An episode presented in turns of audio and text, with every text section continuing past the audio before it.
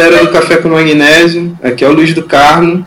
E esse é o Café com Magnésio, o teu podcast de escalada. Hoje eu tô com uma fera da escalada, do Highline e do Base Jump, além de ser treinador, o Gustavo Fontes. Fala aí, Gustavinho, tudo certo? Fala aí, Luiz, tudo certo. Fala aí, galera do Café com Magnésio todos os ouvintes. Primeiramente, muito obrigado pela oportunidade de, de poder participar e trocar um pouco de experiência com vocês. Espero que a gente saia desse bate-papo pelo menos um pouco mais motivado. Então vamos lá. Pô, com certeza, cara. Eu te falar que fiquei bem feliz, assim, quando no rateio lá dos, dos entrevistados saiu pra eu te entrevistar, cara. Não, que massa. É um prazer aí poder trocar essa ideia com vocês. E parabéns aí pela iniciativa, né? É muito legal poder ouvir outros atletas e também poder compartilhar um pouco da nossa experiência, né? Porque eu acredito que, que no final é, essa troca de experiência sai todo mundo ganhando, né? Então é muito legal é, poder contar um pouco da história aí, né, de cada um. É, com certeza, né, cara. Então, para começar mesmo aqui o jogo, bate-papo, eu queria saber primeiro da tua história como atleta. Depois a gente fala de você como treinador e aí vamos falar de outros aspectos, enfim, é, de treino mesmo. É, e para começar, eu queria saber como você começou a escalar, onde você começou a escalar e, e também de onde é que você de onde é que você é, né? De onde é que você nasceu, porque você me disse que às vezes acham que você é de BH ou de Cipó, enfim. É, essa é uma, uma dúvida frequente, né, que a galera tem, pelo fato de eu ter morado muitos anos em Belo Horizonte. É, todo mundo acha que eu sou de lá, mas na verdade eu sou natural de Montes Claros, no norte de Minas, né? Mas minha família veio quando eu tinha por volta de uns oito anos para Belo Horizonte para eu e meus irmãos poderem estudar em escolas melhores, né? E meu pai também visando uma vida melhor.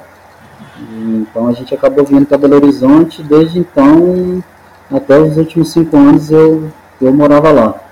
E que eu moro no Cipó mesmo, tem cinco anos que eu moro fixo aqui, né? Que, que realmente eu me estabeleci aqui. Mas mesmo frequentando aqui nos últimos 15 anos e alugando casa todo esse tempo, assim, em muitas temporadas, mas eu só fui morar mesmo nos últimos cinco anos. E aí, como é que você, você, começou a escalar morando em BH, então, né? Como é que foi isso? Foi, foi em BH. Na verdade, foi, foi meio louco, assim, porque eu vim do interior, né, e, e quando eu vim para Belo Horizonte, eu fui parar numa escola que incentivava muita prática de esporte, né? Então eu passei por todos os tipos de esporte coletivo que você pensar, tive aquela fase, né, das artes marciais, tive aquela fase do skate, do patins. E só que quando eu já estava adolescente, é, os meus pais eles, eles puderam me ajudar para me poder estudar fora. Então eu acabei fazendo os últimos anos do high school na Nova Zelândia. E lá, é, com 16 anos, eu tive a oportunidade de, de participar de um, de um treinamento dentro de uma excursão da escola. E lá eu tive várias vivências assim, de montanhismo, né, fiz alta montanha em dois vulcões, mas isso era tudo com dia contratado, né? E, e mais uma excursão pela escola. Aí tinha várias atividades, assim, né? E foi lá, assim, que realmente a minha cabeça abriu não só para escalada, mas, assim, para o universo outdoor mesmo, porque eu, eu era muito tímido e sempre participei de, de outros tipos de esporte, principalmente esportes coletivos, né? Quase me profissionalizei no handball. E só que quando eu fiz essa viagem, minha cabeça abriu muito. Então, foi a primeira vez que realmente, assim, né, a gente de família mineira, muito apegado, né, foi a primeira vez que eu saí mesmo, assim, de casa, fui, fui morar sozinho, e, e eu tive a oportunidade de conhecer vários esportes. Aí que eu, que eu me apaixonei pela, pela queda livre, né, que eu fiz meus primeiros saltos de bungee jump, e foi uma loucura, assim, né, porque eu era menino do interior, que veio para cidade grande, e até então eu não sabia muita coisa do mundo e de repente eu tive essa oportunidade de viajar para fora e eu aprendi muito assim, né? E quando eu voltei dessa viagem, é, eu não sabia se o meu boletim de lá ia validar aqui, eu tive que matricular as peças no, no terceiro ano aqui, para não perder mais um ano caso meu boletim não validasse, né? Aí eu fui matriculei no Pitagos ali no, no centro de BH e acabei conhecendo o Felipe, que é o cunhado do Haddad de, de Belo Horizonte e, ele já escalava. Aí ele, ele me chamou para escalar e eu falei, não, já escalei, assim, aquela história, né? Antigamente a gente não sabia nada, escalava com aquelas com os tênisinhos, que chute, depois passou com uma sapatilhazinha da Adidas, que era um tênis, rafting, sei lá, e aí eu falei, não, até tem um, um tênis aqui de escalado, e era esse tênis da Adidas, era mais engraçado, né? Eu não sabia nada, né? A gente achando que sabia alguma coisa de escalada. Ele falou, não, a gente já, já escalava e essa época já rolava escalada na gruta da Lapinha. Aí ele falou, não, eu vou te levar pra, pra ver se você gosta e tal, e tem um murinho escalado em Belo Horizonte, né, que dá pra gente treinar e tal. Aí ele me levou na gruta da Lapinha, aí eu apaixonei, eu falei, não, é, se eu tenho essa opção de, de fazer esse esporte aqui é, mais perto assim de casa, né? Então falei, nossa, é isso mesmo que eu, que eu tava procurando. Eu, eu quero treinar e e foi muito engraçado esse primeiro dia de escalada, porque ele montou uns top ropes para mim, já no sexto grau, assim. E eu lembro que eu caía, eu caía rodando, não conseguia me sustentar na corda, assim, foi meio que uma loucura, assim. Eu não sabia o que estava acontecendo, mas eu, eu, sabia que eu tinha gostado muito daquilo, sabe? Aí depois ele me levou na Das Pedras, que é um muro bem tradicional em Belo Horizonte, e a partir daquele ponto eu comecei a treinar indoor e sempre para o Grupo da Lapinha, né, que era o nosso campo escola aqui na época. E desde então eu nunca mais parei. Aí passou pouco tempo, assim, eu já arrumei um jeito de entrar na monitoria da academia, aí eu comecei a me envolver mais com a escalada, entendeu? E aí, você falou que você começou nesse primeiro dia aí já era um top rope de sexto grau, né? Isso. Mas eu queria saber como é que você foi evoluindo, assim, na escalada. Como é que foi esse processo, assim, de subir de grau, né? Guiar, mandar os primeiros V altos, assim, né, nos boulders. Então, eu, sempre tive um background esportivo muito grande na minha infância, né? Eu fui uma criança assim que é, eu, eu era relativamente bom em tudo que eu tentava, sabe? Então, assim, a, durante a minha infância eu pude desenvolver muito bem as minhas capacidades coordenativas, né? O meu psicológico, a minha força, a minha resistência, porque eu fiz tudo quanto é tipo de esporte que você pensar, né? Então, assim, desde judô, taekwondo, capoeira, jiu-jitsu, andei muito tempo de skate, de patins, aí joguei futsal, basquete, no handball eu quase é, profissionalizei, né? Eu tive essa oportunidade, mas aí quando eu conheci a escalada eu tive que decidir se, se eu continuava jogando. Nessa época eu estava com 16 anos, jogava no adulto do ginástico, nessa época a gente jogava no Colégio Magno também. Joguei com a camisa do Galo, porque depois da parceria do Colégio Magno lá em Belo Horizonte fez uma parceria com com o Clube Atlético Mineiro, né? A gente chegou a jogar algumas partidas como, como Atlético, né? No handball. E depois que eu fui parar na Faculdade de Educação Física, é, até o meu treinador da época, ele dava é, lecionava a disciplina handball na faculdade, né, ele ainda tentou me chamar de novo, mas eu já estava tão apaixonado por escalada que eu não conseguia fazer mais nada da vida. O bichinho mordeu, né? É, aí eu falei, não, eu vou focar e bem nesse final, assim, eu estava entre o skate e a escalada, ainda estava andando de skate, só que o skate a gente se quebra todo, né, e, e eu vi que na escalada eu podia evoluir sem me machucar, porque toda vez no skate que eu estava começando a evoluir, eu, eu me arrebentava.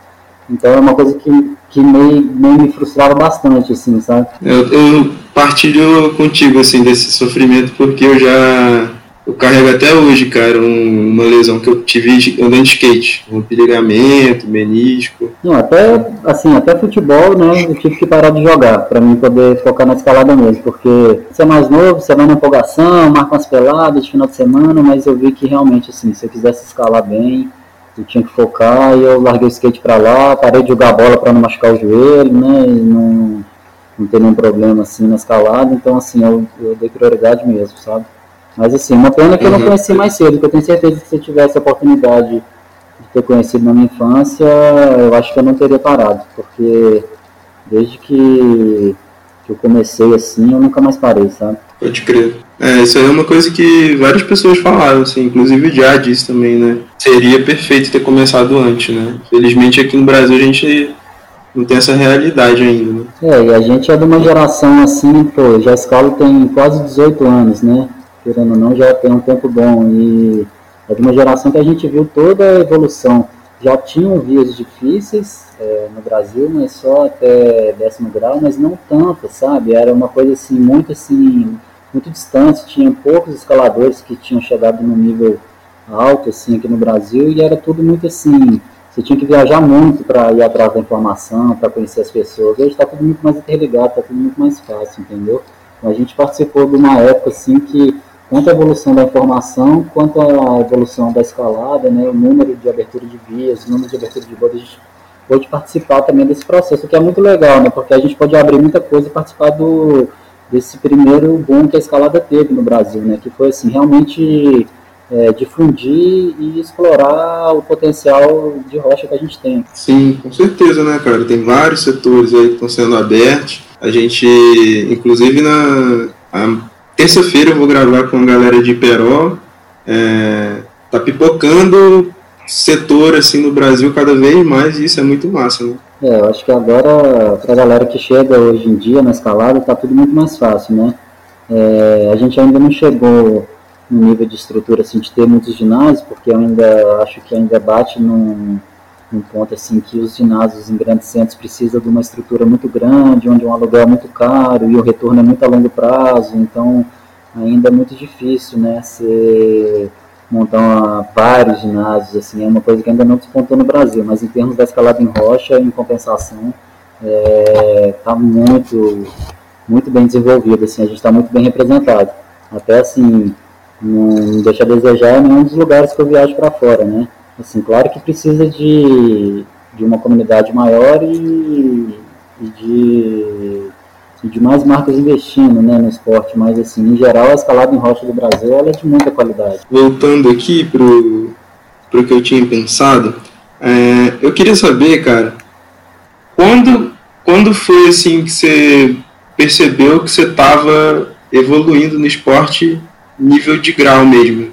Porque olhando agora, tipo, a gente, eu fui dar uma olhada lá no 8A, você tá em segundo lugar do, do ranking de boulder.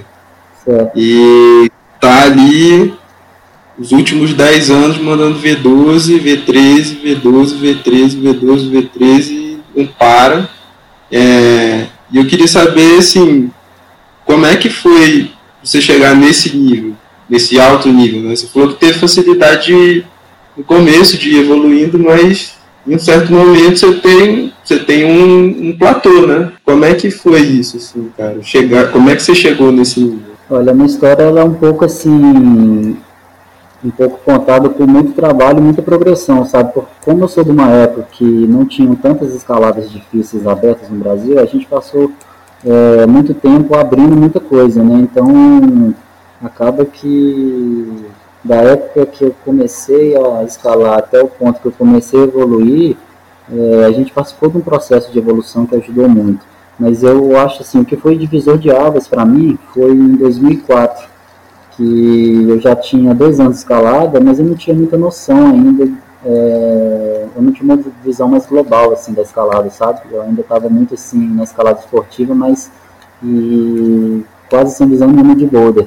Em 2004 teve um campeonato brasileiro é, em Belo Horizonte que, que eu pude participar e ali eu tive a primeira oportunidade realmente de, de ver grandes atletas assim, do circuito nacional, né?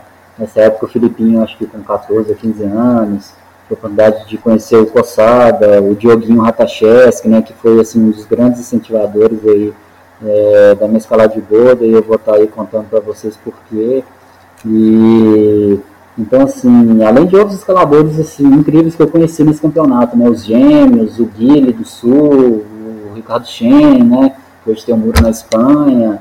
Então, assim, tive a oportunidade de conhecer uma galera massa. O Rafinha, né? Nessa época ele, ele era mais conhecido como Simba aí, né? Tinha uns dreads gigantes. Então, é, nesse campeonato brasileiro, a galera toda se reuniu, né? Além, assim, do Formiga, da, nesse campeonato tava o Formiga da Chapada, tava pô, uma galera assim, uma galera que até hoje representa muito forte, sabe? E uhum.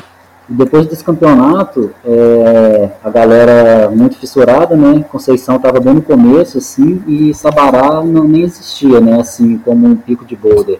É, lá já tinham alguns, alguns grampos assim em cima de algumas rochas altas e tinha umas duas ou três vias esportivas assim, né? Aí a galera depois do campeonato, principalmente os gêmeos e o Dioguinho Ratacheski pediram para guiar eles lá, né? Que, é, que aí eu comentei com eles, falei, não, tem um pico aqui que é cheio de pedra e tal, é muito legal, mas a gente ainda não tem noção em nada, né? E E é uma história até, até curiosa, assim, aí nessa época, eu estava numa época que eu escalava sétimo grau, assim, e nem sabia o que era boulder. E a gente levou os meninos lá, né, para escalar, e eles de cara já abriram o Rolling Stones e o Todos, que são um V7 um V8 lá em Sabará, que assim, era uma coisa que para mim na época eu nem sabia que, que era possível, assim. Eu, na hora que eu vi aquilo ali, eu falei, não, você tá zoando com a minha cara que você vai, vocês vão subir aqui. Porque não tinha nem ideia, né, de uma parede negativa daquele jeito, com as agarras, com aquele tipo de tensão corporal, e eles mandaram os dois bodes no mesmo dia, né, na, na session, assim, eu falei, caralho, agora nós estamos fodidos, né, e, e, e, é até engraçado que o Rolling Stones é um clássico, né, da, da Pedra Rachada, e ele foi aberto pelo Dioguinho né, em 2004, depois desse campeonato, que realmente me marcou. E esse virou meu primeiro projeto assim, escalado, que eu falei, não, eu vou, eu vou conseguir escalar nesse nível. Né? E eu só fui mandar esse bolo depois de dois anos. Né? E foi, foi assim, foi, foi um marco assim para mim, porque era uma coisa assim de outro mundo. Realmente assim, eu saí, é como você ter uma visão assim de sétimo grau e ver uma pessoa escalando um 9B na sua frente, sabe? Aí você fala, não, não é possível, né? Que uhum. isso está acontecendo, né?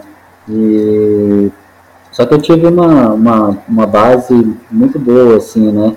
Então, quando eu comecei a trabalhar na Das Pedras, é, a partir da oportunidade do Cabeça, da Fortline, é, lá trabalhava eu, o Cabeça, o Baeta e o Bernardo, que eram dois escaladores que escalavam muito também. O Bernardo, inclusive, nessa época que eu comecei, ele já estava quase mandando a linha da vida aqui no Cipó, né, que é um 10 clássico. E na época, as vezes mais difíceis aqui era a linha da vida e a Poltergeist, né? Então, assim, quem chegasse a tentar essas vias já era, é, assim, cobiçado como um escalador sinistro. E só para vocês terem uma ideia, assim, como eu me espelhei em escaladores, assim, como, como o Dioguinho, como o Poçada, né? Essa galera, assim, na época que eu comecei a escalar, eles já tinham feito 10A e 10B Flash naquela época, né? Então, assim, é uma coisa, assim, absurda mesmo. Então, uhum. eu me espelhei muito nesses escaladores, assim, da época, né? Tanto o Formiga, o Dioguinho Ratachesco, o Leandro de Friburgo, né? Uma galera mais das antigas que que ainda está mandando super bem aí, né? São escaladores referências aí que eu tenho meu carinho, que foram pessoas que me ajudaram muito no começo, assim, sabe? Então, acho que o divisor de águas na minha escalada foi esse ano de 2004, que eu tive a oportunidade de, de encontrar com tantos escalador forte, né? E a gente só via em revistas, né? Naquela época tinha a Red Wall, uma revista em Minas, que era bem legal, que a gente podia ver os escaladores, né, na revista, assim, depois a gente encontrava com a galera. A informação, ela era um pouco mais difícil, né, então, assim, era uma coisa muito louca, né. Você, uhum. você não sabia o que, que o cara estava escalando lá no sul do país, né, mas, assim, com certeza a Escola do Paraná aí foi, na época, que mais me impressionou, né, na época, assim, é, escaladores muito fortes. E depois dessa, depois dessa trip, a galera foi, foi toda para Conceição. Aí começou esse novo boom Conceição também, né? E aí foi ano a ano, assim, a, minha escalada ela foi bem assim, ela foi bem progressiva, sabe? A cada ano eu, fui, eu não fui me preocupando em pular etapa, mas eu fui preocupando sempre em fazer a base. Então, assim, é, quando eu comecei a escalar os primeiros oitavos e nonos, assim, é, demorou pouco tempo. Depois desse, desse alerta que eu tive em 2004, em 2006 é, já estava escalando meus, meus primeiros 17, né, já estava escalando meus primeiros oitavo grau. E é engraçado, assim, falar disso, porque na época, assim, você sonha, assim, né, eu lembro que um, sonho que eu tinha, assim, era de, de escalar o oitavo grau no cipó, né, assim, guiando, sozinho, porque a gente tinha um mito, assim, na época que a gente escalava na Grada Lapinha, que eram vias mais baixas, que, nossa, o cipó é muito sinistro, né, tinha um mito, assim, uma coisa que era muito louca na época, assim, que a gente mesmo colocava uma barreira numa coisa que a gente nem conhecia direito. Então, eu particularmente, eu, eu, eu escalei é, todas as vias da Lapinha, sem exceção as de vir principal, porque eu tinha medo, assim, de falar, nossa, eles são, uhum. são altas, né? Então é uma coisa assim, vou me preparar, eu quero me preparar melhor. Então eu, eu sempre tive essa preocupação, assim, de fazer a base, preparar. Ah, fiz um V7, por que não escalar pelo menos mais uns 10 boulder desse nível, em diferentes tipos de rocha, em diferentes picos, para eu poder aprender realmente a escalar e não escalar só em um lugar, né? Eu acho que isso que é um diferencial do escalador, você conseguir escalar em qualquer lugar, né? Não só em casa, né? Então, Sim. eu sempre busquei fazer essa base, assim, de não procurar, assim, pular etapa, mas realmente consolidar o grau, sabe? Porque eu acho que as pessoas às vezes se preocupam muito com o grau, mas esquecem que dentro desse nível existem muitos tipos de rocha, muitos tipos de, de técnica, né, que você pode aprender. E, assim, tem a questão é, prática e científica também que não adianta pular etapa, né, que na escalada você pode acabar se machucando, né, então é melhor ir com calma e tem a questão dos procedimentos técnicos também que você tem que aprender, né. Mas, mas segura aí, Gustavinho, porque eu vou querer te, te perguntar mais sobre isso depois, uhum. beleza? Certo. Enfim, eu queria uma dúvida que surgiu agora, assim, vendo você falar, é, nessa época, quando você estava, quando você foi para o campeonato e quando você começou depois a mandar V7 e oitavo grau, você já estava na faculdade de educação física? Isso foi em 2000 2006, depois de dois anos, né? É, em 2004 eu estava na faculdade de economia porque quando eu voltei de viagem, realmente não sabia o que eu queria fazer, e eu gostava muito de matemática, eu falei, ah, vou acabar fazendo alguma coisa de cálculo, não queria fazer administração, porque eu queria alguma coisa um pouco mais complexa.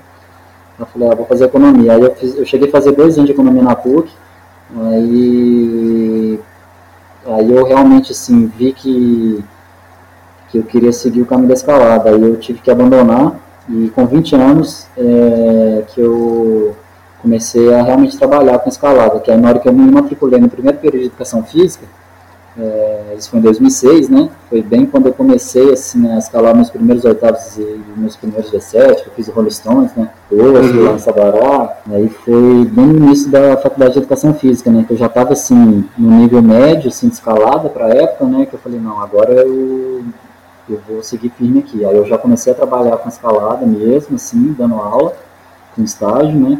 E, e, foi bem nessa época, do prim... quando, assim, quando eu matriculei no primeiro período, eu já tinha dois anos que eu, que eu trabalhava em monitoria, sabe, escalado.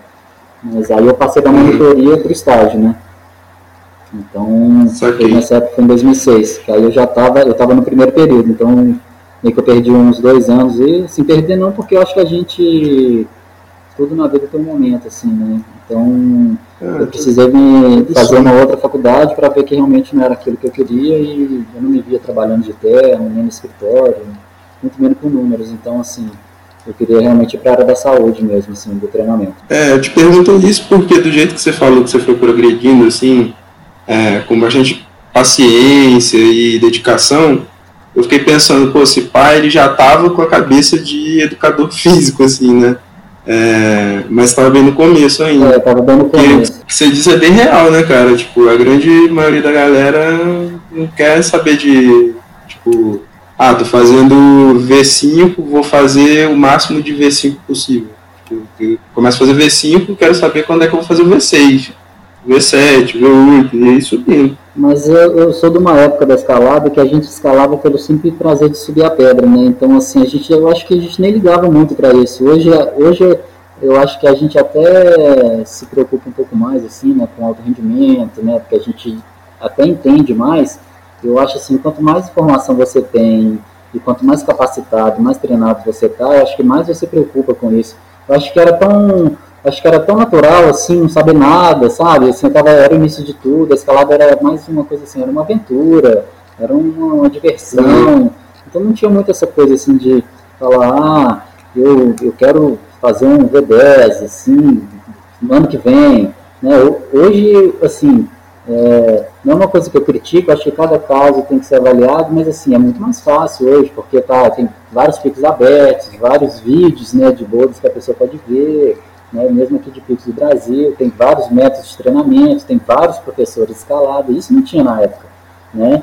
Então, Sim. assim, eu não tinha informação. O treinamento nessa época era um treinamento muito instintivo. A gente, a gente treinava mais para, assim, manter o mínimo do físico para a gente poder se divertir na rocha. Então, não, eu não preocupava se eu, se eu ia para pedra, se eu ia fazer um V5 ou se eu ia fazer um V8. Se eu fizesse, às vezes, se eu passasse o dia escalando vários V5, vários V4, para mim era irado. Então, assim, acho que uma coisa que foi muito natural, assim, a gente não se cobrava tanto essa época, né? Porque a escalada só de estar tá com a natureza e já praticando atividade já era uma super aventura para a época, sabe? Assim, já era muito legal. Uhum, com certeza, né, cara? É, eu acho que, inclusive, é, a nossa geração agora tem, tem uma batalha constante assim com essa coisa do ego por causa de rede social, né? Então, tá sempre a galera querendo postar que, post... que mandou não sei o que, que mandou não sei o que, que mandou não sei o que. E isso gera uma ansiedade, assim, né? Tipo, a galera perde o cerne do, do esporte mesmo, né? Que é estar tá ali em contato com a pedra, etc. É, isso é um ponto delicado no esporte, mas eu acho que faz parte de todos de todo o esporte, assim, né? Porque a gente está sempre tentando se superar, mas eu acho que antigamente, nesse ponto, assim, era um pouco mais natural, assim, era a escalada, ela, a gente visava mais explorar e se divertir, trocar essa experiência na rocha do que o, o alto rendimento, assim, né?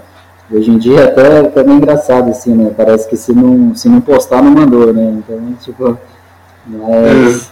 Mas faz parte também da nossa era e tem os pontos positivos dessa interação toda também. Né? Hoje é muito mais fácil de você se preparar para uma trip de escalada, você consegue ver vários vídeos, você tem vários betas de vários tipos de escalador, né? de várias envergaduras. Então tá tudo muito assim. Eu acho que a gente também tem que aprender a evoluir e aceitar a tecnologia e trabalhar com ela para poder melhorar o nosso rendimento também. Né? Acho que os, são outros tempos agora, né? Então a gente tem que aproveitar é, o que evoluiu, pegar, pegar o que tem de bom para a gente poder seguir em frente, né? Assim, mas claro, assim, é, a raiz da escalada, né? Sempre vai ser a gente buscar diversão e tentar se superar, né? Porque é, uma, uma das coisas que eu acho que todo escalador quer, independente do nível que ele esteja escalando, é essa sensação de de superar o seu limite, né? É, é muito legal isso. Para fechar essa parte, essa parte sua como atleta, eu queria falar de duas coisas, assim. Primeiro, queria saber quais você considera que foram suas principais é, conquistas, assim, é, e que você falasse também dentro disso um pouquinho de das viagens que você já fez, porque eu sei que você já foi tipo para Red Rocks, pro Yosemite e de repente contar um causozinho assim pra gente de um perrengue aí que nem o Já te colocou na reta, você já coloca alguma outra pessoa pra gente chamar também depois. É, então tem muitas histórias engraçadas, né? Até porque assim, não é só na escalada, né? Eu também tive um período assim que, que me dediquei muito pro highline, né? E depois eu fui pro, pro paraquedismo e pro base jump. Mas dentro da minha carreira de escalador, assim, é, eu, eu sempre busquei essa progressão, né? Mas um, um fato assim que, que foi importante para mim, um ano que foi bem importante para mim foi em 2008, que eu escalei meu primeiro V10, que também era uma coisa que eu, que eu achava que era tão distante quando eu comecei. E eu vejo hoje assim, já escalei mais de 160 V10 no mundo inteiro e eu vejo assim, pô, antes eu tinha uhum. vontade de fazer um B10, né? Uma coisa assim, que a gente pensava na época assim, que eu falei, não, se um dia eu tiver escalando de oitavo grau no cipó e tiver um nível de escalar V10, eu vou ficar satisfeito. Mas acho que isso é uma coisa que a gente pensa mais como meta, né? Porque quando você chega lá, você sempre quer um pouco mais, né? Então, em 2008 eu escalei meu, meu, meus primeiros V11 também, mesmo em 2008 para 2009 eu já estava escalando o décimo grau, já estava escalando 10A, 10B, né? Então foi foi um ano assim que, que foi muito importante para mim assim que acho que o, o ponto que eu acordei para escalada foi 2004 né depois dessa competição dessa experiência que eu tive. E depois de quatro anos eu, eu cheguei num ponto que eu, que eu falei não daqui para frente eu tenho que dedicar mais. Aí de 2008 para frente que eu realmente comecei a treinar periodizado. Aí eu não parei mais de escalar V11 V12 V13 né? Tanto é que dentro da escalada assim um, que eu considero que foi um, uma das coisas mais importantes que eu fiz foi ter morado em Brasília em 2011, onde eu escalei meu primeiro V13. Nesse ano eu escalei mais de 10 V12 também. Foi um ano assim que eu tive um, um, um resultado assim muito bom do, da planificação que eu já estava fazendo, né, desde 2008. Que, que, foi ali que quando eu comecei a escalar meus, meus primeiros décimo grau, meus primeiros V10, que eu falei, não, agora eu vou, realmente eu vou o meu treinamento, porque agora eu preciso me preparar melhor. E desde então, assim, eu não, eu não parei mais de, de evoluir, né? Porque eu sempre treinei específico para cada temporada, assim, né?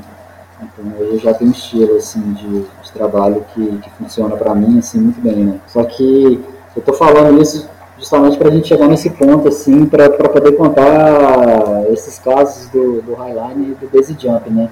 Foi engraçado que 2011 foi meu auge. Uhum. 2011 foi meu auge, assim, esportivo, com certeza. É, foi o ano que, assim, que eu mais escalei dores acima de V11. Só que, até uma ironia do destino, logo no ano seguinte seria um dos piores anos como escalador. E já até aproveitando esse eixo, mandar um salve para a galera de Cocal, porque foi um ano muito irado. Agradecer aí a IBT e a Primata que me recebeu de braços abertos, que eu pude desenvolver um trabalho de treinamento lá também nessa época, que foi o que fez eu me sustentar em Brasília. E essa época era, era demais, porque eu ia para Cocal quatro vezes por semana e ainda trabalhava os outros dias dando aula. Então foi, foi um ano assim, que realmente é, fez a minha escalada crescer demais, assim, pelo fato de eu poder escalar mais perto do, do Rafinha, me espelhei muito ali na escalada do Duda, do Pedro Rafael, né, em Brasília, então é, foi um ano muito importante.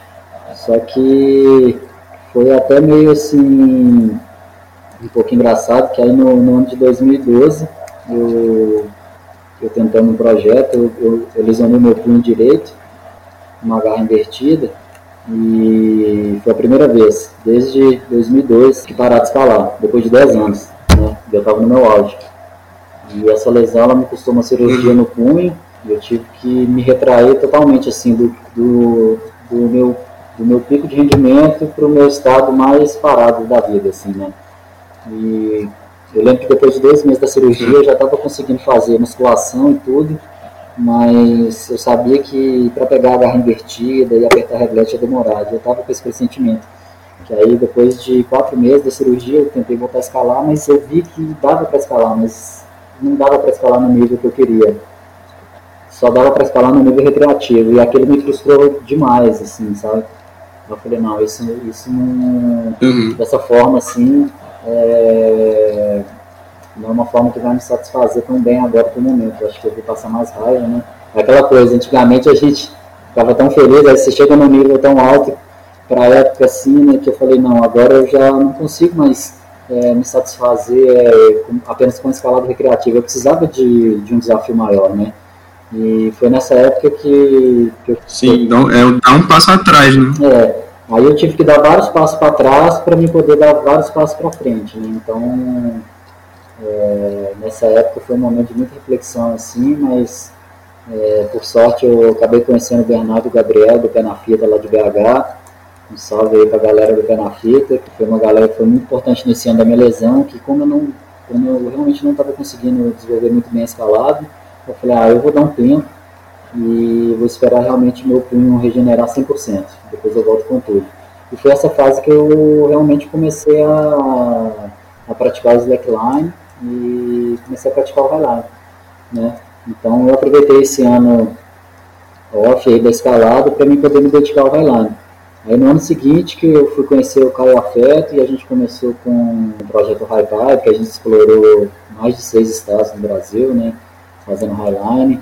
E aí só depois de um ano e meio que eu voltei a escalada junto com o highline, mas eu já não era mais a mesma pessoa, porque eu já estava vivendo uma loucura na minha cabeça, assim, de unir esses esportes, e eu já me espelhava demais no, no Tim Potter nessa época, e como não tinha tantos vídeos, né, uhum. é, era muito engraçado que a gente ficava esperando o próximo Master of Stones, né, pra gente ver aqueles vídeos super old school, né, e a gente se motivava muito com aquela escalada raiz, com aqueles highlines super tensionados, e com, com aquela forma livre, né, que a, que a galera levava, né. E tanto, tanto a minha escalada de boulder, tanto a minha escalada de boulder, que ela começou em Sabará com cabeça lá porque a gente é, assistia aqueles dosejos, né? Eu lembro da gente assistir o primeiro dosejo 1, a galera fazendo um nightclimb, a gente nem sabia que era boulder, e a gente teve, depois de assistir o dosejo 1, a gente juntou umas lanternas, umas luzes de emergência, e acordamos, combinamos com o Emerson lá de Sabará para ele mostrar o pico para a gente. Passamos lá na casa dele umas três e meia da manhã. E foi a primeira vez que eu e o Cabeça fomos em Sabará, pegamos ele na madrugada, escalamos até as nove da manhã que a gente tinha que abrir a academia no outro dia. Nós passamos a noite lá escalando, achando que a gente estava fazendo igual no desejo, sabe? Foi uma parada muito uhum. engraçada. Assim. Então parece que assim, antigamente era mais restrita a informação, os vídeos, então assim, é engraçado como às vezes uma imagem, uma pessoa, uma experiência pode mudar a sua, a sua referência, a sua vida, assim, né? Então eu lembro do Desejo 1, que foi o que fez a gente ir para Sabará à noite a primeira vez, e os Master of Stones, que foi os vídeos assim para assistir que eu falei, não, eu, eu acho que eu consigo chegar nesse nível, né? E nesse período que eu pratiquei o Highline e, e voltei a praticar o Highline com escalada, eu já não conseguia mais ser a mesma pessoa. Eu queria de qualquer forma unir os dois esportes. Eu pratiquei alguns free solos de Highline, né? Me dediquei bem até chegar ao ponto de eu ir para o base jump. Né, que eu falei, não, agora eu acho que eu estou pronto e eu tenho a capacidade de outdoor é, que eu queria para conseguir tentar manejar esses três esportes na montanha, né? Então, foi a partir, assim, de alguns contratempos que eu tive que eu acabei até me envolvendo em outras atividades outdoor que eu tinha um sonho quando eu era adolescente, mas eu ainda não tinha a oportunidade certa para me praticar. Então, meio que começou por aí, a partir de uma lesão na escalada que eu me dediquei mesmo pro Highline, só que aí meu psicológico melhorou muito, porque o Highline dá muito medo, com isso eu fui criando outras, outras capacidades, assim, né, psicológicas e capacidades técnicas, e também fui sonhando com outros projetos, né. Sim, então quer dizer que contigo aquela história de que slackline é para escalador descansar foi verdade, assim, né? É, funcionou muito bem, né? Porque eu já estava assim, eu tinha chegado no nível de escalada que, que eu tive que parar do nada, né, durante um tempo. E quando eu voltei, eu voltei para um nível bem recreativo, assim. Eu falei, pô, eu preciso de um desafio maior. E, e caiu como uma luva, assim, para mim, porque eu me desenvolvi mais é, no outro esporte. E eu acho que foi um grande crescimento como, como pessoa também, porque é, todos escalador sabe, né? Quando a gente está machucado, acho que é o momento que a gente mais evolui, porque a vontade de escalar é tanta que acho que você cria até outros mecanismos para você distrair o tempo e, e, poder voltar mais forte. Sim, com certeza. Quem já se lesionou sabe já é. como é que é isso. É frustrante, mas eu acho que faz parte, né? A gente tem que passar por isso da melhor forma. É, e eu acho também que esse esse desejo teu de unir as três competências, assim, né, as três modalidades, faz muito sentido, porque quando você vai lá abrir um highline novo, na maioria das vezes você tem que acessar escalando, né? É, eu e o Caio Afeto do Espírito Santo, a gente sempre buscou abrir os highlines mais clássicos, assim, né? E esses highlines que chegam escalando, pra gente eram os melhores, né? Pelo fato da gente poder unir as nossas uhum. capacidades. Uhum. Mas pelo fato da gente ter sido um dos percussores aí no Highline no Brasil, a gente carregou um peso muito grande, assim, né, na abertura, de ralar, de abrir os picos mesmo, de ir atrás, né, de buscar o conhecimento. Então não tinha tanta fita também, não tinha equipamento, a gente adaptava muita coisa. Então chegou um momento também que, que foi até um momento meio que em consenso meu com o Caio, assim, que a gente falou, nossa, cara, a gente já ralou tanto que, que eu acho que está na hora da gente parar de sofrer, vamos começar a voar da montanha, porque além da gente largar esse hellback do Highline, a gente vai parar de fazer rapel. Então aí surgiu a ideia do base jump, né, de a gente escalar e descer voando da montanha, né. A gente falou, isso é muito legal. Uhum. Foi a partir daí que a gente falou, não, é, vou me dedicar agora para o paraquedismo e agora a, a nova meta vai ser escalar e descer voando da montanha. Coisas que a gente foi fazer anos depois, né? Do curso de base jump. Então, são, são coisas muito legais, assim, né? Mas você tinha perguntado, uhum, mas você tinha perguntado sobre as principais conquistas, né? É, eu, até, eu até concordo com, com o Dia, assim, que eu vi várias risadas assim, no podcast dele, né? Que eu, eu acho que toda vez que a gente faz alguma coisa pela primeira vez, é, abre um novo caminho, acho que são, são grandes conquistas, né? Independente do, do nível que seja essa conquista. Essa conquista para você é muito grande, né? Porque você está quebrando uma barreira pessoal. É, uhum. Eu acho que um boulder que eu não posso deixar de falar é o Projeto Sabará, que é um V12 em Sabará, que, que desde a época que eu escalo V1 eu, eu, eu entrava nele, então é uma coisa que eu também não ao mesmo tempo que me preocupava muito em fazer a base, eu também não tinha medo de entrar nas coisas difíceis. Falei, ah, por que não? Uma hora eu vou começar, é melhor começar logo do que eu, eu perder tempo. Então, mesmo que eu tomo uma surra agora, eu passei anos tomando surra, foi um bodo que eu demorei uns 4 anos para fazer, né? Assim, mas eu entrei nele desde a época que eu era, assim, escalava assim, um nível bem abaixo, né? E eu fui entrando só para curtir cada movimento mesmo, sem me cobrar tanto. E meu primeiro V13 também foi em 2011, que já tem quase 10 anos, que, que foi um marco também. Esse, esse do Sabará, qual que era mesmo? É o, qual era o grau? É um V12. Ah, tá. Eu instalei ele em 2009. Foi meu primeiro V12. E, mas foi um boulder assim, que eu escalo ele desde que eu escalo o boulder, eu entro no boulder, sabe? Então foi, uma, foi meio que uma loucura, assim. Quando eu malhei o boulder, eu nem acreditei. Eu falei, caralho, acho que eu já tentei, acho que eu já malhei tanto esse boulder que. Nossa senhora. Foi uns, foi uns 4, 5 anos tentando. Fui escalar ele em 2009. Eu tentava ele desde 2000, 2004. Eu comecei, tentava assim, né? A gente se aventurava, né? Eu não conseguia chegar nem na metade, mas eu tentava. Sim, todo mundo tem um projetinho desse, assim, né? Que fica lá, vai só. Já sabe o, os movies de, de cor, assim, né? De tanto que já, já tá malhando já. É, isso é até uma dica que eu dou, assim, independente se você quer fazer a progressão, né? Quer fazer a base, quer consolidar o grau, é bom também você pegar um projeto que está bem além da sua capacidade, porque isso vai te dar uma referência, um foco, se as suas capacidades estão melhorando ou se estão piorando. Porque às vezes quando você está muito ali na sua zona de conforto, você não consegue perceber isso também. Se o seu treinamento está sendo eficiente, se você realmente está mais forte, se a sua pressão manual está melhor. Então, assim, além de fazer a base consolidar o grau, eu acho que você também tem que pensar um pouco alto.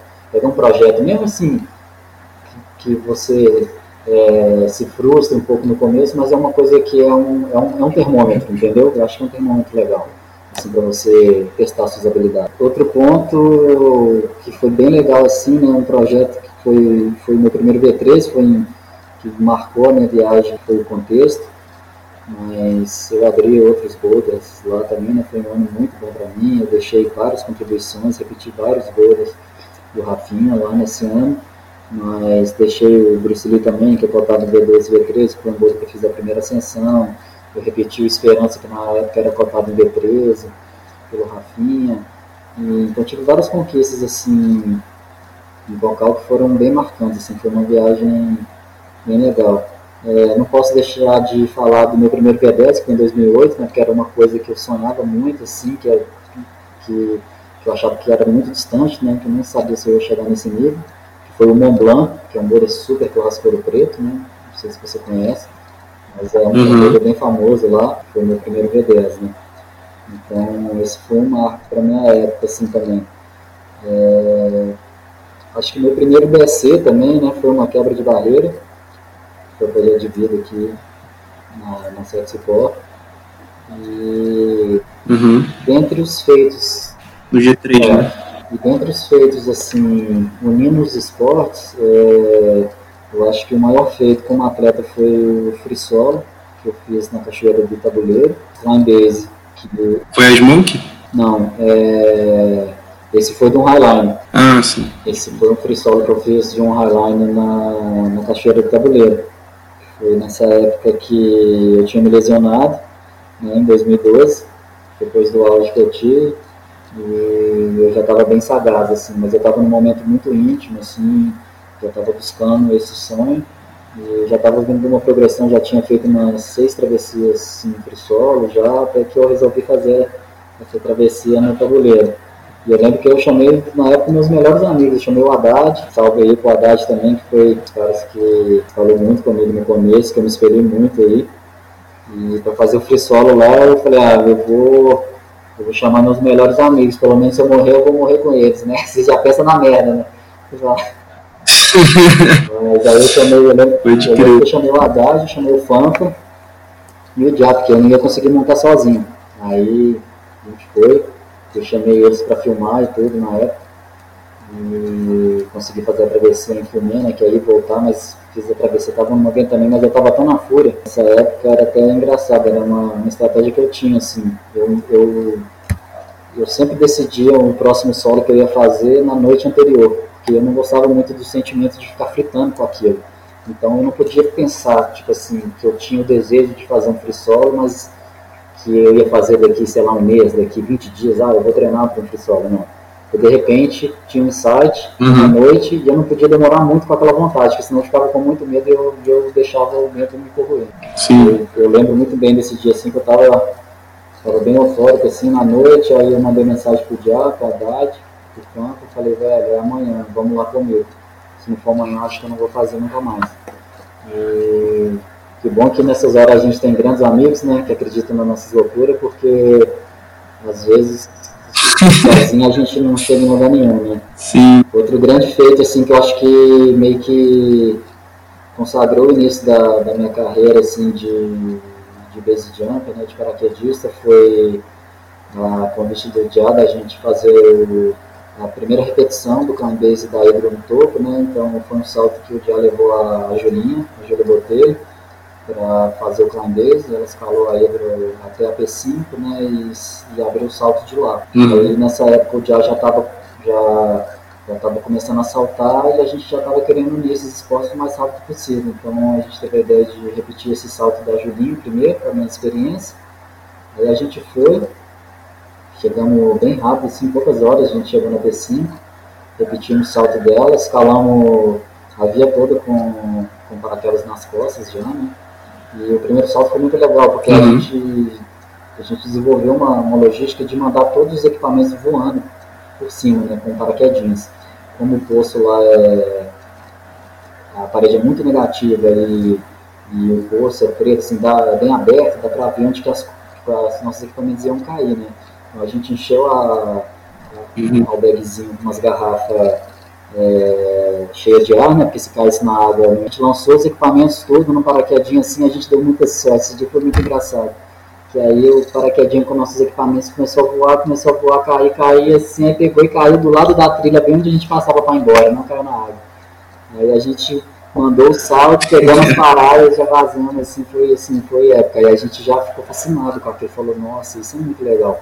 Aí passou pouco tempo, a gente já se preparou, já voltamos e abrimos o, o, o segundo climb base lá do tabuleiro, que a gente foi na Hidro de novo e escalamos até P6 e essa já foi mais longa, uhum. a gente já estava mais integrado assim, a gente já não, não, não mandou nenhum equipamento voando, a gente já conseguiu desenvolver uma logística de saltar com todo o equipamento junto com a gente.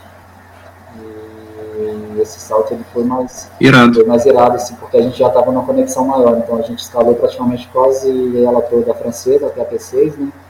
Para agilizar e com paraquedas nas uhum. costas. Só que eu me fudi nessa, né? Porque o paraquedas do dia é ultralight. Eu ainda tô, tô batalhando aqui para comprar meu próximo equipamento, para mim poder realmente ir para os Big Wall. Porque meu equipamento ele pesa quase 8 quilos, né? Então eu tive que, que escalar todas as cordadas da francesa com o psicopata do dia na minha frente com paraquedas metade do, do peso do meu, né? Eu falei, pô, Diabo, esse paraquedas tá com, com 4 quilos, velho. Tô igual uma mula aqui, velho, escalando isso ali.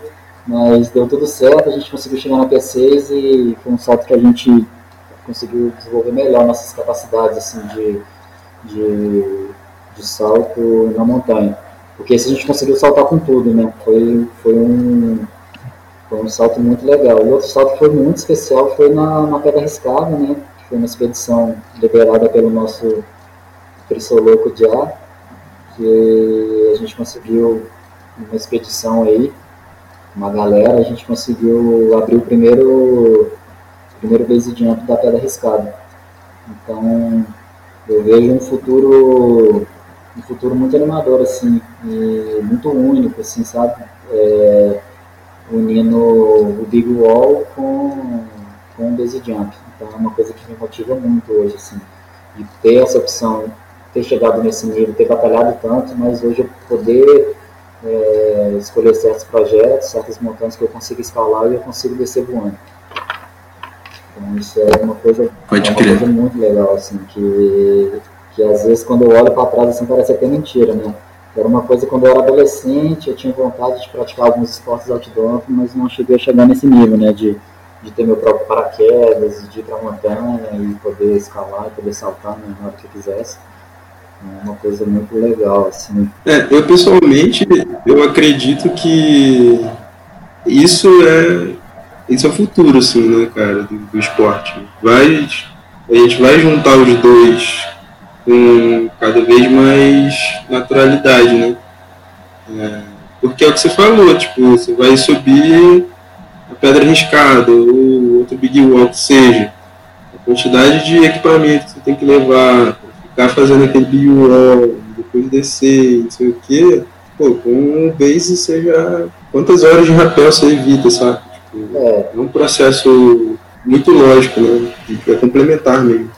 Eu acho que é um, é um caminho assim que para quem busca liberdade na montanha, eu acho que é um caminho muito tentador a se viver, porque é, eu acho que tudo que a gente faz na montanha é buscando mais liberdade, né? A gente faz é, para se sentir livre. E eu creio assim, o meu conceito de liberdade é você conseguir fazer uma prática esportiva com o mínimo de equipamento possível. Por isso que o free solo ele é tão único assim também, né? Porque você não depende de equipamentos, né? Você depende só da sua capacidade física e mental para fazer um, um, determinado projeto. Eu acho que essa questão do, do base jump na montanha te dá essa oportunidade de você com um equipamento muito leve que existe atualmente, você consegue se sentir muito livre e num espaço de tempo muito curto, sabe? Então é uma alternativa, né? Para quem gosta de adrenalina e também gosta de montanha, é, é um caminho que eu falo. É, é, assim, você tem que sacrificar muitos anos da sua vida, porque você tem que se tornar um bom paraquedista antes, né? Mas é, abre a sua cabeça para um novo universo, né? E é tão legal quando você vai para a montanha e você vê que você tem tantos outros amigos que estão na mesma condição que você, que são escaladores e tem paraquedas. Antigamente a gente só sonhava em saltar. Hoje em dia eu tenho vários amigos que escalam que tem paraquedas, então você já tem oportunidade de, de criar novas perspectivas, né, de projetos. Então, assim, eu tenho vários projetos que, que a gente sonha, né, mas falta tempo para realizar tanta coisa, né, mas já estou muito feliz, assim, com com todos os saltos e todos os projetos que eu consegui realizar, né? Pode crer. Pô, é muito inspirador, assim, esse, essa fala tua, isso daí pra mim é uma meta, assim, futuro bem distante, né? Mas a gente trabalhando devagarzinho chegando.